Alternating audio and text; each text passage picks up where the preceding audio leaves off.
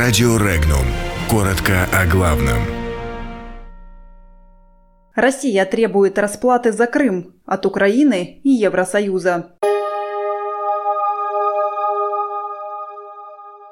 Евросоюз ввел санкции против российских пограничников. Пентагон борется за право на превентивный ядерный удар. Долг Украины за аннексию Крыма переложат на Евросоюз. Строительство завода по откачке воды из Байкала приостановлено.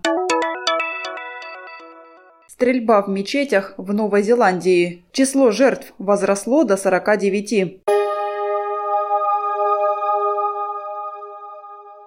Европейский Союз дополнил санкционные списки восемью людьми, которые причастны к задержанию кораблей военно-морских сил Украины в Керченском проливе. В списке значатся руководитель погрануправления ФСБ России по Крыму и Севастополю, а также начальник отдела береговой охраны ведомства, командиры кораблей «Дон», «Изумруд», «Суздалец», начальник Керченского пункта управления ФСБ, командующий войсками Южного военного округа.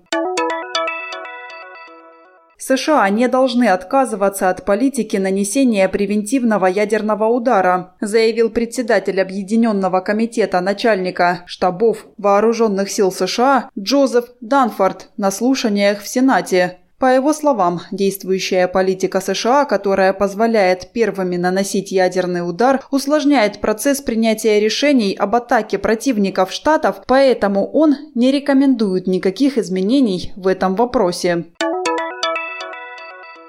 Часть долгов Украины за 25-летнюю аннексию Крыма может перейти на Евросоюз. Об этом заявил спикер Госдумы Вячеслав Володин, выступая на совместном заседании Совета Думы и Госсовета Крыма. Спикер Госдумы поручил парламентариям подсчитать ущерб.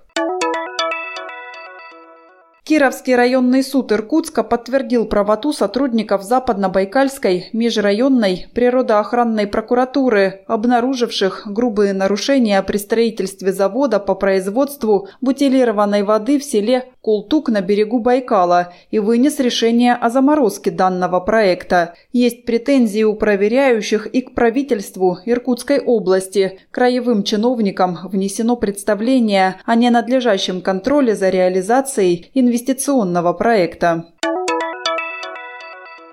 В Новой Зеландии растет число погибших в результате стрельбы, которая произошла в двух мечетях в городе Крайст-Черч утром 15 марта. По последним данным, жертвами теракта стали 49 человек. В местную больницу с огнестрельными ранениями были госпитализированы в общей сложности 48 пациентов, включая детей. Подробности читайте на сайте Regnum.ru.